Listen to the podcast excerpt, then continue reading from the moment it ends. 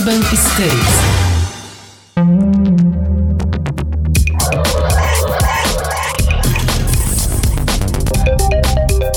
NVS Lab. Oi, gente, tudo bem? Esse é o Urban Studies chegando ao seu 28 episódio. Comigo hoje, mais uma vez, está ela, é, a estrela do Caos Planejado, entre outras publicações e podcasts, Agatha Depiné. Como é que está? Olá, gente, tudo bem? Como vocês podem perceber, o Lucas está, eu acho que um pouquinho enciumado, que dessa vez eu não gravei podcast com ele, gravei com outras pessoas, por isso que ele está dando ênfase a essa gravação do Caos Planejado. Mas tudo bem, tenho certeza que ele vai superar em breve. Escutem a Agatha no Caos Planejado falando sobre Florianópolis, tá bem legal, tá? Tá feito, tá feito o link. Vamos conversar então sobre o assunto principal do nosso podcast hoje.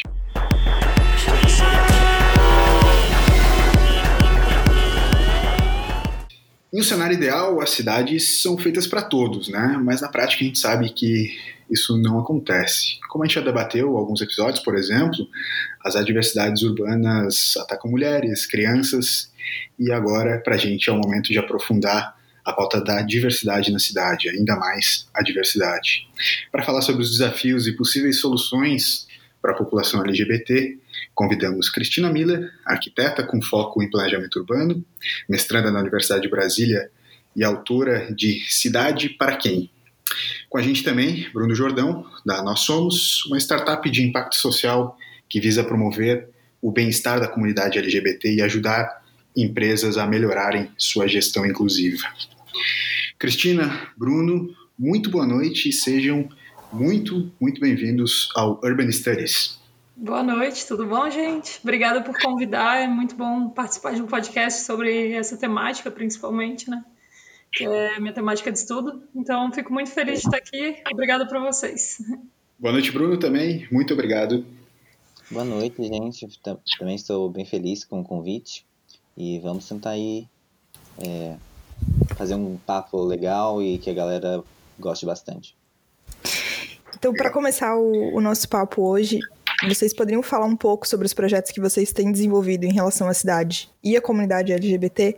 Tanto o Bruno quanto a Cristina, eu sei que são atuações diferentes, Bruno com a startup, a Cristina com a pesquisa acadêmica, mas o que, que motivou vocês a, tra a trabalhar nessa área, a atuar nessa área e como isso tem sido? Quais são os projetos que vocês têm desenvolvido? Começa? Quem? Cristina começa? Como é que vai ser? Bruno, pode começar. Pode começar? Uhum. É, tá. É, a minha atuação nessa área surgiu mais. Uh, surgiu bastante em 2018, é, durante o cenário uh, político nacional e durante a percepção de uma ascensão de um discurso de ódio na, no país como um todo, uhum. é, eu modifiquei minha, minha, minha atuação de estudo, que antes era ligado a uma questão mais mais de relação de, da população com a paisagem e, e, e desastres naturais para uma, uma questão mais, uh, mais ligada à vivência LGBT na cidade. E assim foi, foi nesse cenário de, uh, de aumento de sensação de violência, que é uma sensação muito mais empírica do que realmente. Uh, há poucas pesquisas que relatam isso, Uhum. É, que surgiu, foi surgindo a Nós Somos, que é, acabou se consolidando como essa plataforma de avaliação de locais amigáveis, uh, seguros e amigáveis e também não amigáveis na cidade, né? Então a gente busca é, fomentar é, ambientes que sejam uh, que sejam acolhedores para a população LGBT essa plataforma online onde quem faz a plataforma, quem mapeia esses locais é o usuário, né? Então, o uhum. usuário que, que diz se um local é, é, digamos, friendly, né, que é que é bastante utilizado, ou não, e se ele é amigável, ele é amigável para quem, né? E se ele é amigável para gay branca, se ele é amigável para lésbica, porque a vivência LGBT ela, ela é diferente. Uh, ela não é unissona, né? Ela é diferente para diversas uh, uh, identidades e, e, e, vivências que existem dentro dessa sigla. Uhum. Eu acho que, de um modo resumido, seria mais ou menos isso. É, é, eu sou formado em arquitetura e urbanismo uh, pela UFSC e, e foi, e, querendo ou não, né, um projeto de startup vindo de um urbanista ia acabar se tornando um mapa. Então, é, foi, foi, meio assim que foi surpreendendo nós somos. Bom, eu, eu sou a Cristina, né, sou formada pela UFSC em arquitetura e urbanismo também. É, inclusive, entrei na faculdade junto com o Bruno, né? Somos amigos. Então. Legal. É, eu venho de um lar muito católico, que, que eu cresci num ambiente conservador, então, dentro da faculdade foi o momento que eu comecei a realmente me desconstruir e me descobrir uma, uma mulher feminista. É, durante a faculdade eu ainda me identificava como lésbica, mas no momento eu acho que eu sou bissexual, não tenho certeza. É, e esses processos eles foram acontecendo realmente bem lentamente, assim, principalmente a partir de 2014, que é mais ou menos o meio da faculdade, eu fui me entendendo como indivíduo e assim me aproximando desses temas. A fundação do coletivo feminista Urbanas, que é o coletivo feminista da arquitetura da UFSC. É, e, bom, ao longo da faculdade eu sempre gostei muito de teoria urbana e de urbanismo, e sempre me aproximei assim do tema de direito à cidade, porque justamente a gente percebe que a cidade ela não é para todos, né? Como já foi dito, porque esse ideal de cidade para todos ele é um ideal modernista que cria um sujeito tipo, um sujeito tipo que ele é homem, ele é branco, ele é heterossexual. E com os meus estudos ao longo da faculdade eu fui percebendo a injustiça disso, assim Aí, com a aproximação do feminismo, eu comecei a me colocar dentro do movimento feminista e depois me aproximei do movimento LGBTI+, né? Ao final da faculdade, assim, eu me percebi totalmente envolvida por esse tema e eu percebi que eu não tinha escolha a não ser fazer um TCC sobre esse tema e isso me trouxe até aqui, assim. No momento, é, como já foi dito, né, eu faço mestrado na UNB, onde eu estou estudando é, gentrificação e os espaços LGBTI em Florianópolis. Ou seja, eu estou tentando fazer é, perceber essa correlação da nossa ocupação urbana, que ela é majoritariamente feita no centro de Florianópolis, e como esses espaços eles estão passando por uma gentrificação, justamente pela aproximação da, da, classe média LGBTI no centro, né? Porque a gente sabe que quem acessa a cidade de fato é o LGBTI, geralmente o G, gay, branco, que é de classe uhum. média, que tem mais acesso ao consumo, né? Nessa cidade capitalista. E, bom, acho que é isso. Legal, legal.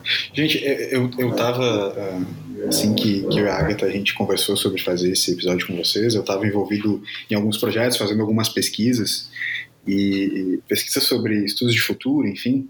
E quando a galera estava falando é, bastante sobre desenvolvimento de tecnologias diferenciadas, é, eu, eu, eu, achei a história do airbag, né? O airbag no começo, é, que ele foi desenvolvido, né, pensa um, um, um, dispositivo de segurança dentro dos carros, assim, né? Ele é feito para salvar vidas e estava matando pessoas, matando principalmente mulheres e crianças, porque ele era desenvolvido justamente só para homens brancos de 1,80m para cima. Né? Então ele não era diverso, ele estava matando pessoas justamente por falta de pensamento diverso. E Cristina, tu comentou isso, né? Dessa coisa de a gente ter um sujeito padrão e toda, todos os projetos que são feitos na sociedade são feitos para esse sujeito padrão. Né? E, e, assim como essa história do airbag acontece, um, um dispositivo de tecnologia que deveria salvar vidas, é, a cidade também muitas vezes feita para o sujeito padrão também mata aqueles que não se encaixam nesse sentido. Então, é, ao mesmo tempo, a, as tecnologias elas têm se adaptado às minorias, conseguiu dar mais voz às minorias e, e muita coisa melhorou também. Mas como que a gente consegue, na cidade, tangibilizar ainda mais essa diversidade? Como que a gente faz com que as cidades, no dia a dia, sejam de fato mais diversas? Essa é pergunta de ouro, né?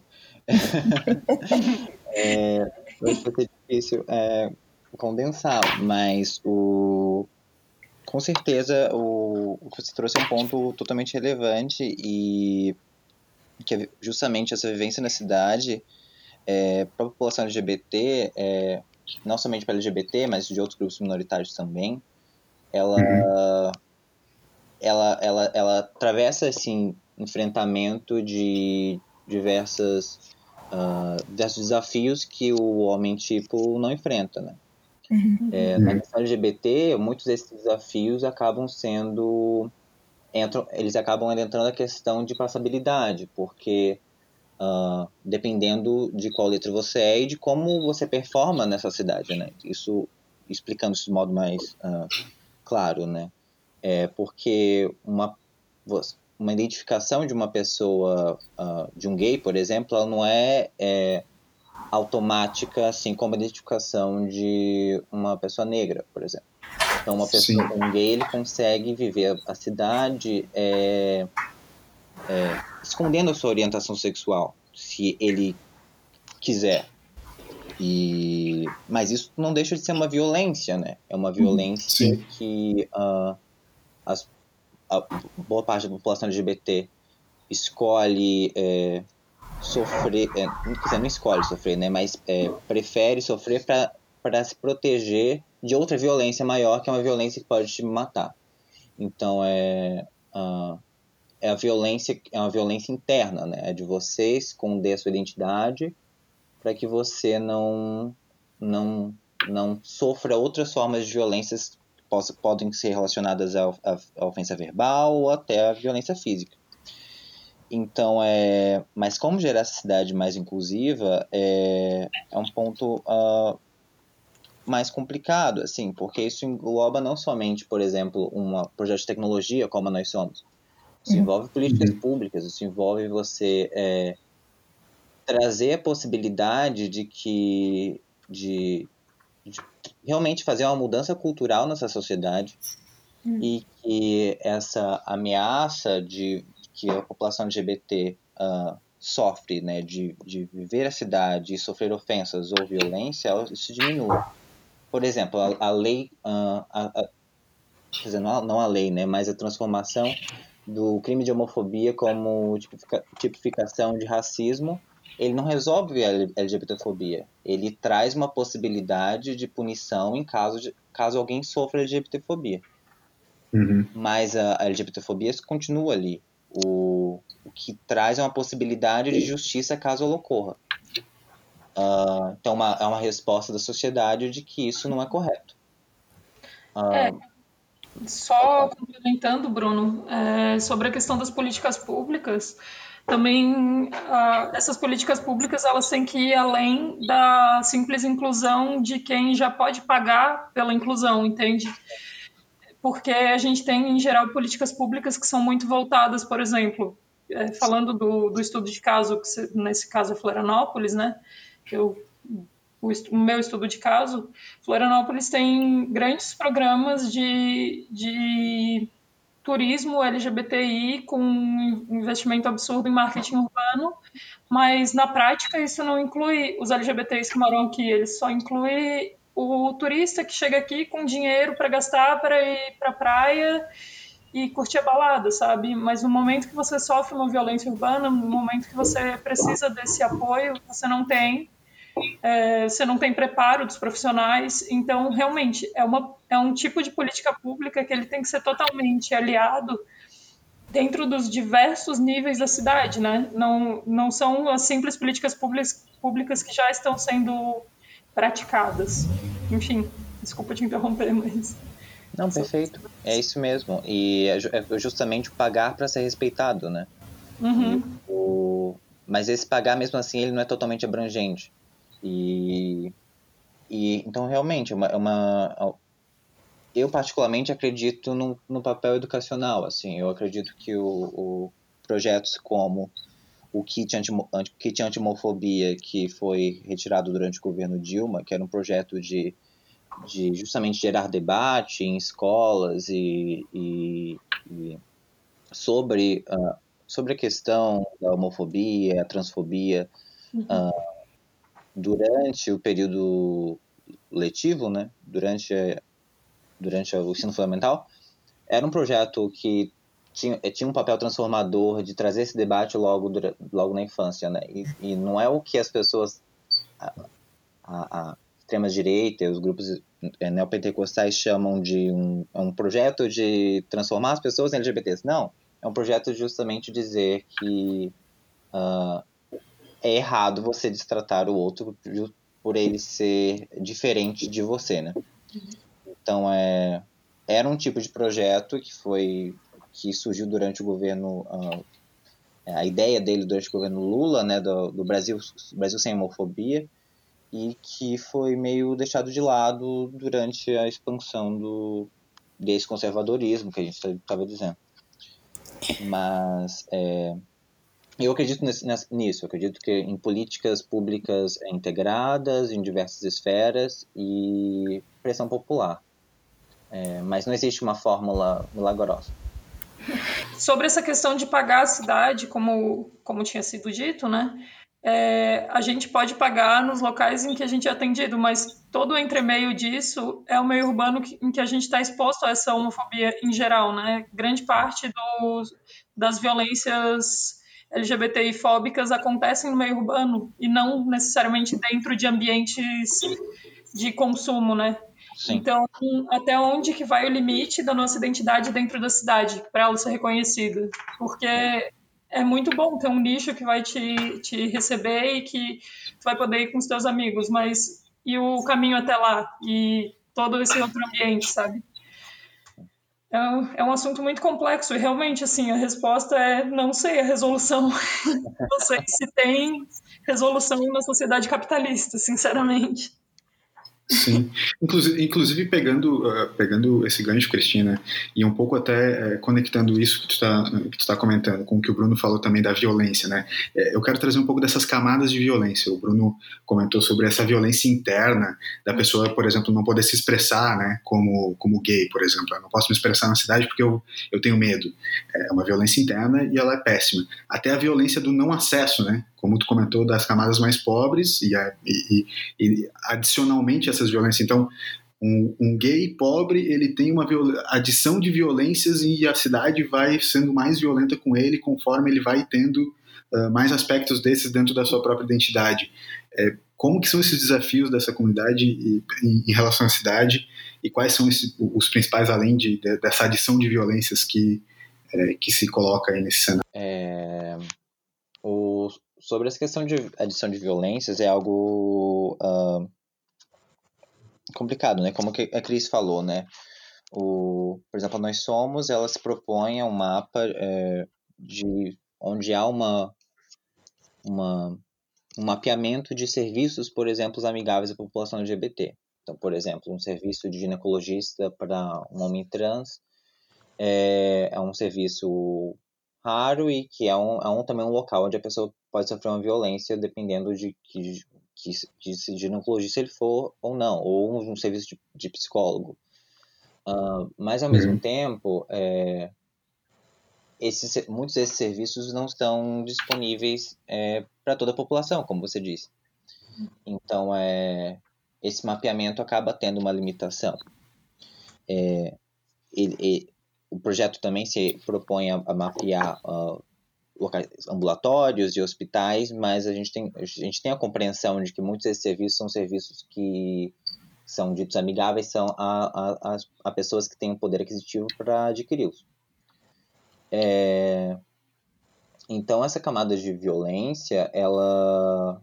Isso que é importante, né? Que as pessoas não são somente LGBTs, elas são homens, elas são mulheres, elas são cis, eles são trans, eles, é, existe uma, um, um, não somente, não, é, nem diria que seria uma soma, mas existe uma, uma sobreposição, uma é uma equação que, que transforma as entidades uhum. é, particulares. E não somente essas entidades, elas, é, eles são gays, mas são masculinos, são mais masculinos, são mais afeminados, é, são de famílias católicas. Existe toda uma equação que da vivência que ela é mais complexa do que somente somar é, caixinhas, digamos.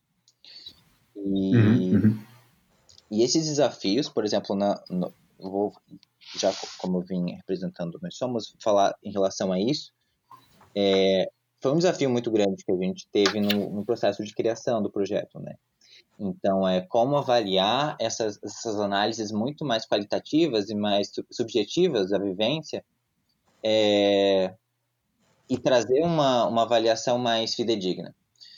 Então, a gente inicialmente veio com um projeto, por exemplo, avaliando a partir de números. Né? Então, dizia assim, ah, você era de 1 a 5, então nesse local você se sente é, mal, é, não bem acolhido, então se dá entre 1 a 3, mais ou menos assim. Mas a gente percebeu que assim também não especificava o, essa vivência. Aí, a partir disso, a gente mudou, modificou para tags. É, tags não, para é, descrições. Então, é, em vez de números, a gente uhum. mudou para conceitos. Então, eu estou no local, me sinto bem amigável, eu, eu voto na nota à vontade, que é um conceito. Ou na nota uh, é, desconfortável, que é um outro conceito. Mas mesmo assim não expressava, então a gente começou a incluir tags. Então, nesse local me sinto à vontade, mas nesse local também um local é, antirracista, ou um local é, uhum, transamigo. Uhum. Porque são que questões que são mais específicas de diversas vivências. E não somente essas, por exemplo, questões de acessibilidade. Existem LGBTs que são uh, é, autistas, LGBTs que são é, cadeirantes. Então, a vivência urbana é mais complexa do que do que somente a vivência LGBT é mais complexa do que a, e vai além da LGBTfobia, né? Ela, ela engloba o racismo, engloba o machismo e por isso tem aquela frase, inclusive, que eu acho bastante bonita, que a luta LGBT ela só faz sentido se ela for junto com o feminismo, contra com a luta antirracista. Então, e a gente, uhum. eu realmente, eu basicamente acredito nisso. E Cris, quer comentar? É, eu acho que o, eu acho que o Bruno colocou perfeitamente o, o comentário dele. Eu acho que é bem nesse caminho mesmo. Nós somos pessoas extremamente diversas dentro da nossa própria diversidade, né? É, eu falo de, eu falo como uma mulher branca cis é, por mais que eu seja LGBT e eu reconheço meus privilégios, eu acho que a questão é que a gente precisa reconhecer esses privilégios e reconhecer que justamente o uso da cidade ele vai ser diverso dentro desses grupos na cidade que a gente tem atualmente, né? Uh, por, vou dar um exemplo aqui, como tem entrevistas que mostram, entrevistas, pesquisas que mostram que mulheres trans se sentem mais seguras em ambientes urbanos à noite, porque justamente elas não são encaradas é, a partir de um ponto de vista de passabilidade, digamos. Bruno, talvez tu saiba explicar um pouco melhor isso? Tu... Sim, é, é que essas, essas entrevistas que ocorreram foram justamente é, alguns relatos né, de pessoas, é, de mulheres trans especificamente, que trouxeram que durante o dia elas eram vistas como o ser estranho e de noite eram vistas como uh, como ameaça. Então as pessoas tinham medo delas durante a noite um, e não mexiam com elas. E de dia mexiam mais. Então faziam piadas, assédio ah, verbal, esse tipo de coisa. É, isso não quer dizer que mulheres trans não sofram violência de noite, porque Lembrando que sim, é, sim, sim, a boa parte da população trans é, feminina, ela vive, é, de mulheres transexuais, travestis, né? Vive em, em condição de uh, prostituição, é, isso sem fazer um julgamento moral de, da questão da prostituição é, ser algo uh, correto ou incorreto. O, uhum. E, mas, querendo ou não, boa parte delas estão nessa na condição de prostituição devido à falta de acesso a outras possibilidades de, de emprego. Então, é, e boa, boa parte das violências da população LGBT ligadas às violências de é, físicas de assassinato são violências às, pessoas, às mulheres trans, né? Elas são dos grupos mais vulneráveis. O, entre os, os mortos é, anuais, o, o grupo é, há mais mortes de gays, mas se você vê em por, é, percentualmente, é, pensando que a população trans é muito menos numerosa, é, a chance de uma, de, uma, de uma pessoa trans sofrer uma violência física no Brasil é muito maior do que de um, de um gay ou de uma mulher lésbica. Uhum. então é, é, é nesse sentido, assim, de que é, mas eu acho que é importante, assim, para que eu acho que também se engloba com a pergunta anterior, é que justamente essa criação de políticas públicas e criação de é, que, pode, que, que possibilitem uma modificação social dessa realidade, ela, elas são necessárias que tenham a participação desses grupos, né? Então, é necessário que para se fazer políticas públicas para pessoas trans, para fazer políticas públicas para população uh, gay, é necessário que tenha uma tem a participação de, de, mulheres trans, de gays, de lésbicas e mulheres trans, gays e lésbicas que sejam brancos, negros, que tenham que tenham todas as complexidades que a gente falou e que, que é o que não acontece. Geralmente, boa parte quando se, quando se fala sobre políticas públicas para a população LGBT se chamam é, homens gays ou mulheres lésbicas é, para falar sobre isso. E, uhum. sendo que nós não, não conseguimos falar sobre toda essa vivência sozinhos e não porque muito porque justamente não não as não a vivemos e não as compreendemos por completo. É, o, inclusive esse conceito, Bruno, é, ele vem muito para o caminho da equidade, né? Que é essa busca uhum. não pela igualdade de tratamento, mas sim pelo aceite de, dessa diversidade dentro da cidade, dentro de, bom, basicamente todos os âmbitos da vida, né? A equidade ela é uma busca por reconhecer que somos diferentes, mas que todos temos direitos de acessar a cidade do nosso próprio jeito, né? Eu acho que é bem importante a gente tratar desse conceito, porque justamente a, a igualdade ela vai mais nesse, no sentido do sujeito tipo, que já foi citado aqui, que é esse sujeito generalista, mas que a gente sabe que, que é neutro, engloba, nunca é neutro de fato, né? Ele engloba esse sujeito que ele já é construído historicamente para que a neutralidade seja masculina, branca, de classe média. Então, a equidade ela busca ir contra essa formação de um padrão. Ela busca incluir as pessoas nas políticas para justamente ouvir e fazer o que essas pessoas estão pedindo e o que a gente precisa na sociedade, que não é fazer de novo, uh, como se diz, né, esse cidade para todos, mas quem são todos? Não se diz quem são, então é botar o sujeito dentro do, do estudo e dentro do planejamento, né? É, a gente está num momento em que tem um, um movimento assim muito propagandista em relação a uma cidade ser ou não amiga da comunidade LGBT e que inclusive a, a Cristina comentou um pouco mais cedo numa outra resposta sobre o, o caso de Florianópolis. Então a minha pergunta na verdade é sobre como vocês veem esse movimento, que é um movimento bastante assim marqueteiro de algumas cidades, e também se vocês poderiam talvez elencar quais são aqueles aspectos que indicam que a cidade é mais ou menos acolhedora à população LGBT.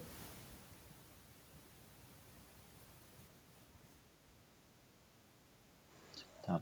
É, esse movimento ele, ele é bastante eu acho que eu, eu diria que é uma percepção de, dos grandes empresários, do capitalismo, que é, LGBTs também consomem.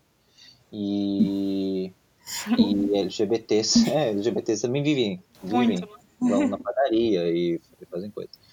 E, o, e é um público bastante. É, existem é, é, estudos, é, eu odeio gente que fala existem estudos sem dizer qual estudo. Mas existem estudos. É, é, mas tudo bem. É, eu não estou lembrando agora.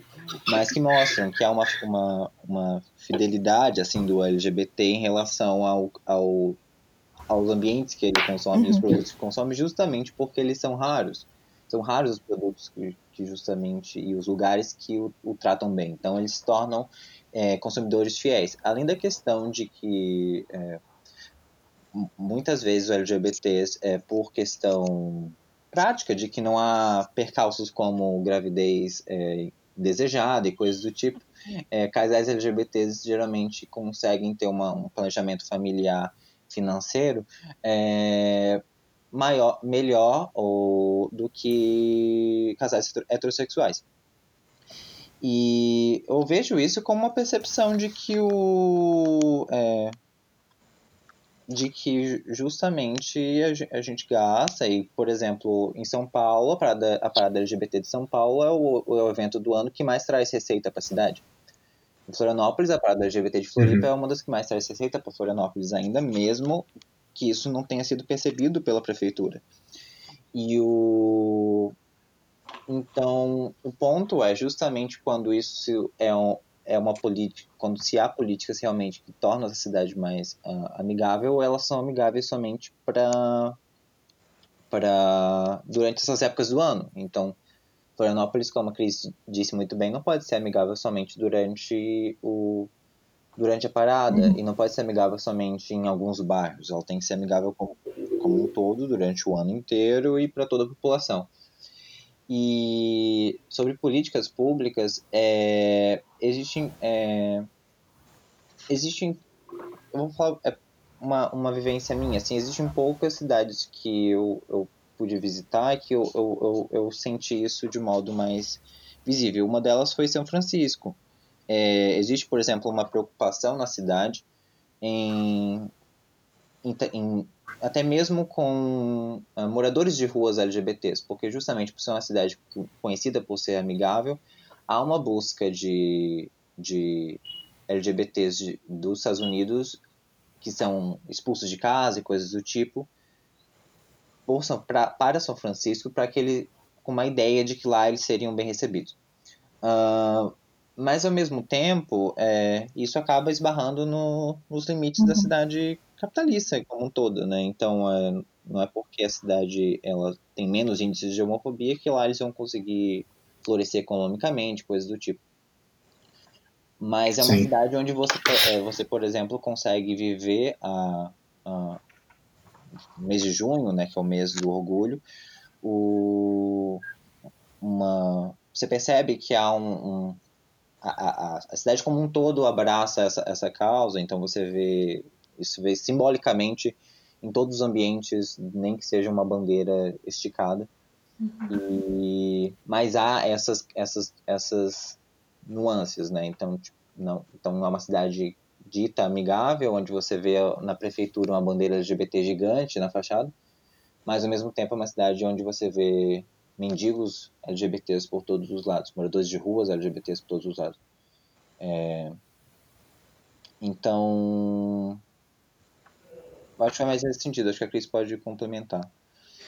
É, é, eu acho que nesse sentido, assim, a problemática do marketing urbano é que justamente ela põe a cidade à venda num sentido de colocar o, a cultura da cidade como um potencial para o mercado imobiliário em si, né? Essa busca pela cidade criativa, pela cidade friendly, que traz esses espaços de impacto cultural, é, ela é uma busca totalmente capitalista e um pouco sem um retorno real para a comunidade, porque quem está sendo atingido novamente é o, esse público de classe média, esse público que ele já tem um, um grau de, de ensino superior maior, é um público que ele já tem uma qualidade de vida considerada maior para os padrões capitalistas. Então, o que se busca com isso é justamente trazer mais gente dessa área, digamos, né, dessa classe de renda para ocupar a cidade. A problemática disso é que não se oferece realmente um, um incentivo para que o resto da cidade seja friendly e não se oferece nenhum tipo de preparo. É só um marketing, é meio é, é como se fosse uma casca vazia. Você, você pega um ovo, esvazia ele, e daí, quando quebra, não tem o ovo dentro, digamos. É... Nossa, que analogia horrível. Eu gostei. É, enfim, é, é, tu dá essa cara pra cidade, tu passa maquiagem na cidade e manda ela sair pra festa e daí na manhã seguinte tu não, não quer ver a cara dela toda borrada, sabe? Porque é basicamente isso, assim, a nossa cidade está toda pintada de, de das cores do arco-íris, em teoria, mas aí tu olha e é tudo preto e branco, assim. A gente não tem realmente um, um auxílio para essas populações dentro de uma cidade que investe uhum. tanto nesse marketing urbano, né? É um, eu vou dizer assim, até os governos que, que nós tivemos, que em teoria apoiaram os LGBTIs, eles não têm coragem de realmente estar do nosso lado. Um exemplo é, é o da parada, que o, Bruno, o próprio Bruno falou. É, é um dos eventos que mais traz receita para a cidade, é, receita turística até. Ele é fora de época, ele é em setembro, justamente porque é média temporada, não tem grandes eventos, não tem verão, enfim é uma receita que vem muito alta, mas será que o governo não percebeu ou escolheu ignorar? Porque a gente já viu em outros momentos, por exemplo, paradas sendo canceladas dias antes, porque o prefeito se recusou a assinar termos e porque a prefeitura não, não uhum. quis se comprometer a isso. Mas, ao mesmo tempo, no mesmo ano, aconteceu a Marcha para Jesus na Beira-Mar, que o argumento foi de que não seria possível usar a beira-mar para parar da LGBTI, né? Até onde que isso vai? Até onde que eles estão do nosso lado? Quando, quando uma cidade se recusa a assinar planos de ação para nos oferecer realmente esse suporte, mas ao mesmo tempo no verão é, faz propagandas internacionais de que Florianópolis é ótima para a população gay. Até onde que vai esse apoio, sabe? É, é aí que tá.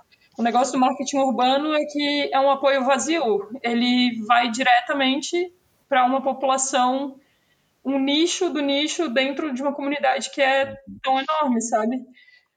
Cristina, é, agora você entrou justamente no case de Florianópolis e eu queria fazer algumas perguntas sobre isso, até porque eu e o Lucas a gente viu o seu TCC que foi bem focado aqui na cidade, foi o case do centro, que enfim, em outras respostas isso já apareceu, e também porque o Bruno, recentemente eu, eu vi que na plataforma tem divulgado bastante conteúdo sobre a população LGBT na capital, inclusive resgatando, né, um pouco da identidade e da história desse movimento aqui.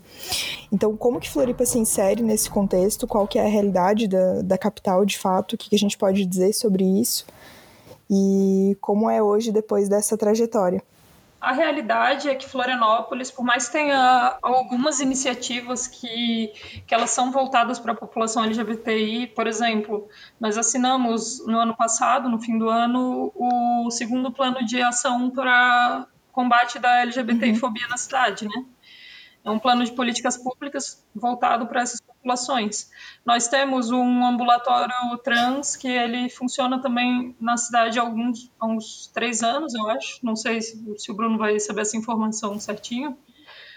É, nós temos alguns projetos é, voltados para essas populações, mas nós não temos preparo dos profissionais. Então, é, eu vou até citar o, o exemplo do Depois do Fervo, que, que é um documentário sobre a vida LGBTI em Florianópolis, para além da festa, né? É, ele explora esses casos de, de LGBTI-fobia que ocorrem na cidade.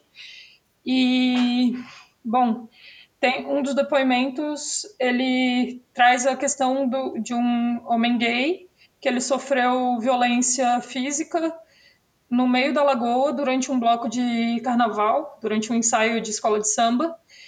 E no momento que ele foi na delegacia, ele teve que pedir para o boletim de ocorrência ser refeito três vezes, porque justamente o policial se recusava a colocar isso como LGBTfobia, sabe? É, ou seja, a gente tem um despreparo geral por mais que a gente tenha essas políticas públicas é, na teoria, o plano de ação anterior, que foi assinado em 2012, eu sinceramente não sei se teve algo dele que foi colocado em prática na cidade, para além do turismo, justamente, como já foi dito. É... Na prática, a cidade não é de fato friendly, por mais que estejamos muito presentes na cidade, né? Nós temos um centro histórico que tem várias ocupações assim é, LGBTI há muitos anos. Eu estou em, eu tô em uma parceria justamente com, o, com a Nós Somos e com o PET da Arquitetura e Urbanismo da UFSC, que é um grupo de pesquisa que, que visa preparar alunos para a educação tutorial. E nós estamos fazendo mapeamentos que mostram que os, as áreas que nós ocupamos em Florianópolis, elas continuam muito semelhantes desde os anos 70, por exemplo, a Avenida Ercílio Luz, a, a área da Padre Roma, enfim. Só que a questão é justamente essa, e os intermeios e todo, todos os lugares que estão fora do ambiente fechado. A, a, nesses espaços a gente não tem garantia de que a gente não vai sofrer violência uhum. por ser LGBTI, sabe? E a gente não tem garantia de que a gente vai receber apoio caso a gente sofra essa violência. Então, eu não acredito que Florianópolis seja de fato LGBT friendly. É, Floripa é interessante, porque o, pelos dados de que é importante dizer que nós não temos muitos dados sobre uhum. violência LGBT no, no, Brasil, porque nós não temos dados é, quase que em geral, porque um nós não sabemos quanto nós somos, porque o, nós temos estimativas, mas o IBGE não é, até hoje não colocou orientação sexual e identidade de gênero no censo. É, e há essa questão de boletins de polícia são, muitos deles não é, se negam a se colocar a questão de uma violência de ódio motivado por, por questão de homofobia ou transfobia, ele, é, e não há essa tipificação no, no registro, por exemplo, da Polícia Civil, não existe uma categoria homofobia até hoje. É, há uma movimentação para tentar é, que se inclua isso agora que há a decisão do Supremo, mas até então não se tem. E então, e nós não temos é, pesquisas suficientes que, que isso seja em Florianópolis ou em qualquer lugar do país sobre quanto, quanto violência, é, quanto, quanto que nós sofremos de violência verbal, assédio moral, coisas do tipo. Então, a violência LGBT até então, pela falta de dados, sejam eles oficiais, uh, sejam, sejam eles oficiais, sejam eles até mesmo acadêmicos, é, ela é difícil de quantificar. Ela é muito mais empírica do que realmente quantitativa. É, mas isso não quer dizer que ela não existe, porque ela está aí. Então, por exemplo, é, antes de falar de Florianópolis, a, a violência que a, a, Dandara sofreu, a Dandara foi uma, uma travesti que foi é, assassinada uh, pleno à luz do dia, uh, foi torturada, a filmagem sobre esse, esse crime é, no Ceará, e du, dura, segundo o estado do Ceará, quando você pergunta para o estado do Ceará quantas pessoas morreram de transfobia no estado naquele ano, eles hum. dizem que nenhuma. É, mas tem um vídeo. Mas tem as pessoas uh, ofendendo e tem todos os indícios que mostram que o crime foi um crime de transfobia. E que as imagens são muito chocantes. Mas, segundo os, os dados oficiais, não, não, não, não se tem violência. Então, esses dados a gente acaba confiando muito mais nos dados de ONGs ou de pesquisadores. E em relação a isso, é, é difícil de quantificar a violência que, que ocorre em Florianópolis. É, mas, por exemplo, a, a questão de, por exemplo, a Cris falou dos ambulatórios é, para mulheres trans e homens trans que existem em Florianópolis. Uh, boa parte dessas, desses ambulatórios ou de, desses projetos são feitos por ONGs uh, ou pela própria UFSC, junto com esses ambulatórios. Então, não são projetos do governo, não são projetos é, de, do executivo ou do legislativo para a proteção dessa população. São projetos da sociedade civil. E então são é, para mim é, eu, eu, concordo com a Cris, eu acho que Florianópolis é uma cidade onde muito devido às universidades, por ser uma cidade de praia, há uma população é, mais aberta do que em outros lugares do estado, mas é, é, seria uma forçação de barra, digamos, muito grande de chamar ela de LGBT friendly. E mais, né, Bruno? É, essa questão do envolvimento das ONGs no, nesses projetos e, e na busca por, por direito de existir de fato, ela não tem nenhum apoio governamental justamente, é, absolutamente, assim. A gente viu recentemente uma ação de despejo, por exemplo, contra a ADE, que era uma das poucas ONGs que faziam esse trabalho com pessoas trans e, LGBT, e outros LGBTI+, né?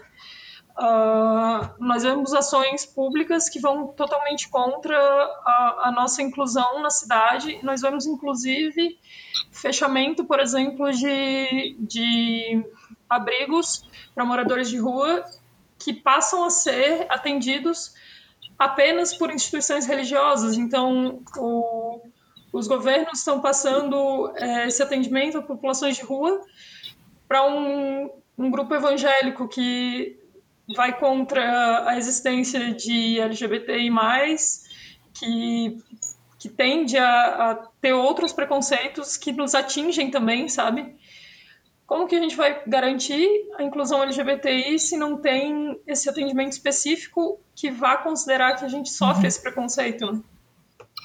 Então, é só para complementar, é, eu, eu sinto que Florianópolis não é uma cidade LGBT friendly, mas ela é sim é, uma cidade que se esforça para ser friendly para pessoas talvez como eu, assim, é, é, homens brancos de classe média, cis, gays e jovens e que têm poder aquisitivo para ir num bar tomar drink, por exemplo, no, no na Vitor Meirelles, uma coisa do tipo. Então é. Mas muito mais pela parte do poder aquisitivo do, do que pelas outras Sim, questões. Justamente, é pela questão do poder aquisitivo, né? Então é. Uhum. Então o. Mas se ela é só para mim, ela não é para não é para não é para todos os LGBTs. Sim, é, é sim. aí que entra a questão do marketing urbano, né? Porque é a cooptação de um discurso de um discurso político para uma causa capitalista. É um esvaziamento muito grande do, desse discurso. Tipo, ah, os gays podem tudo. É, aquela coisa de tipo, ah, os gays podem tudo, desde que eles sejam brancos, homens, enfim, né? Cis. Complexo. Como o Lucas falou no início, eu fiz uma pergunta no Instagram, eu comentei é, sobre o fato de que o nosso próximo episódio seria sobre esse tema e abri uma caixinha para que as pessoas curiosas, enfim, pudessem enviar perguntas. E aí nós recebemos várias perguntas sobre esse tema e uma delas se destacou porque tem muito a ver com o momento atual, que é um período de eleições, né? Então em breve a gente vai ter já tem, né, candidatos, em breve a gente vai ter vereadores, prefeitos novos, enfim. Então a pergunta dele foi muito né, no estilo do, do que os prefeitos são capazes de compreender em relação à realidade LGBT e se a partir disso eles vão poder de fato construir políticas públicas, né, interessantes, enfim, que, que sejam boas nesse sentido e que é meio que na, na ideia de quais dicas vocês poderiam dar para esses novos prefeitos, novos vereadores, enfim, para que eles consigam construir políticas públicas que realmente sejam, sejam de ajuda e que possam colaborar e ajudar a tornar as cidades espaços mais acolhedores. É, legal. É, em relação a Florianópolis, eu acho que, mais especificamente, né, é, nós temos um plano que ele é bastante completo, ele engloba todas as áreas de, de governo e justamente uma questão do plano é que ele não seja uma, um, um plano de governo, né? Ele seja um plano de Estado. Então, seja um plano de, no sentido de, de que essas políticas sejam, continuem ao longo dos, dos próximos governos. É, então, o, o, o, que, que eu diria, assim, pro, que a sua pergunta é muito mais ligada, é quase como uma sugestão aos, aos, aos uhum. vereadores e prefeitos eleitos, né? É, é uma questão de. É, é, um. É uma questão de enfrentamento político, quase, né? De.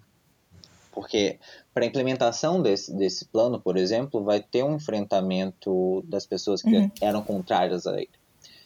É, então, é uma, é, um, é uma situação de de coragem e de e de de que esse discurso não fique somente no momento eleitoral ou no momento de fala com uma população que essa causa as toca mais. Então, é, para Florianópolis específico, eu diria sigam um plano, e para outras cidades seria uma situação de ouçam uma população, é, conversem com, com as ONGs, tem muita gente em todo lugar do país é, interessada e, e disposta a, a, modificar essa realidade, criar cidades mais amigáveis e acolhedoras para a população LGBT, uh, e não só para a população LGBT, para outras minorias também, ditas minorias, né? E então não o principal seria o conselho seria esse de ouça um povo, ouça é, façam reuniões, fa criem conselhos, Florianópolis tem um conselho LGBT, outras cidades também é, criem esses seus próprios conselhos, ouçam os conselhos e, e tenham coragem de enfrentar uh, a galera que vai estar contrária, que vai ter bastante gente. É, eu acho que para além disso, assim, é, é, é, que é realmente isso, é ouvir a população LGBTI, é ouvir os negros, é ouvir as, as mulheres cis também, é ouvir o feminismo, incluir isso tudo no plano e considerando que a gente está numa sociedade capitalista, é investir nisso. Você tem um Florianópolis, por exemplo, já tem um conselho LGBT investe no conselho LGBT, não, não considera como só mais um conselho, é trazer, é tentar formar essa política pública para que de fato ela seja aplicada e que ela seja aplicável. Não é só é, tu ter o conselho como uma ferramenta de mostrar que é friendly, mas justamente deixar o plano engavetado, sabe? É, realmente trazer para ação e eu acho que é tudo o que o Bruno falou, é enfrentar, é enfrentar os conservadores, é estar do nosso lado de fato, porque tentar nos trazer para um, uma visão política, para um, vender isso em campanha e depois não nos dar esse respaldo, é, é muito doloroso, sabe? Enfim, eu peço isso e eu peço empatia. É muito é, como aquela moça que pintou a unha pela paz mundial, sabe? Muito isso, empatia. Mas é. É isso. Não sei. Gente, muito obrigado. Muito obrigado por trazerem uh, esse ponto de vista extremamente importante junto com a gente. É, Cristina, obrigado é, pela participação. É, agora, momento livre para contatos, enfim, um agradecimento final, mensagem, o que você quiser. Bom, é, eu queria agradecer por vocês terem me chamado. Eu estava bastante nervosa, eu acho que deve ter dado de perceber ao longo da gravação, me embananei várias vezes. Mas, bom, é mais um agradecimento mesmo. É, estudem, militem, estejam, sejam quem vocês são e obrigada por tudo. Obrigado, Bruno, também pela participação. Muito obrigado por é, por trazer todos esses pontos de vista e também um espaço agora para contato, para o nós somos, enfim, o que você quiser, fica à vontade. É, queria agradecer também a, o convite, foi muito legal a nossa conversa. A Cris já é uma amiga minha de muito tempo, e por sinal, foi aniversário dela. É... Oh, parabéns, legal. E... para quem, tá, quem está escutando no futuro, já passou alguns dias mais, mas beleza. É. Mas é, eu acho que esse debate ele não tem que ser somente hoje. Eu achei, eu achei muito legal, eu fiquei até bastante impressionado que eu, eu não fui convidado em junho, porque geralmente quando me convidam para falar é em junho, que é o mês da diversidade, então eu fiquei, achei legal, né? Então quer dizer que vocês. É, é uma pauta também interessante para esse podcast é, em outros momentos do ano. É, uhum que a pauta LGBT é uma pauta de todos os dias, então é uma pauta que perpassa todos os momentos da, do, do ano e da vida também. E o queria agradecer em relação a Nós Somos, sigam a Nós Somos no Instagram, nosso Instagram é arroba no, nós com H, N-O-H-S, ponto somos. Uhum. E façam sua avaliação na plataforma, é, é www.nossomos.com.br. Lá tem o mapa amigável, você pode avaliar o qualquer lugar, você pode avaliar desde uma balada ou, ou uma padaria ou uma oficina mecânica, algum lugar que você foi bem atendido ou, ou você não foi atendido. Você pode fazer sua reclamação também. Sim. É isso, gente. Obrigado. Obrigado, obrigado, gente. Obrigado, Agatha, também. Urban Studies.